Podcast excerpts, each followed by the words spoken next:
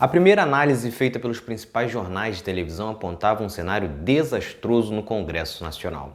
Isso acontece especialmente pelo que aconteceu no Sudeste, quando ex-ministros de Bolsonaro, corruptos e incompetentes, conseguiram votações expressivas. O alto número de deputados do PL também contribui para esta preocupação. No entanto, ao enxergar mais atentamente os dados, a situação não chega a ser muito diferente do que o habitual para a esquerda. O grande derrotado desta eleição acabou sendo, na verdade, a direita moderada, especialmente o PSDB, que encolheu consideravelmente nesta eleição.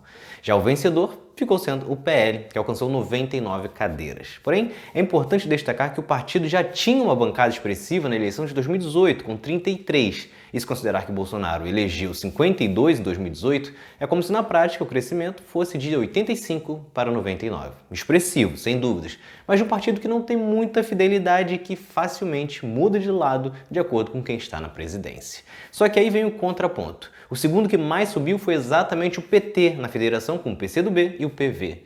Juntos, os partidos tinham 69 deputados e agora saltaram para 79, seguindo ainda com a segunda maior bancada da Câmara.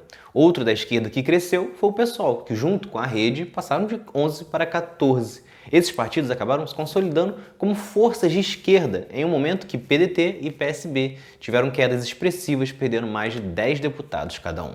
Neste congresso, MDB, União Brasil, PP e Republicanos seguem com peso, somando 190 deputados. Situação que obriga qualquer presidente a negociar com pelo menos três deles. E ainda tem um PSD com 42 deputados.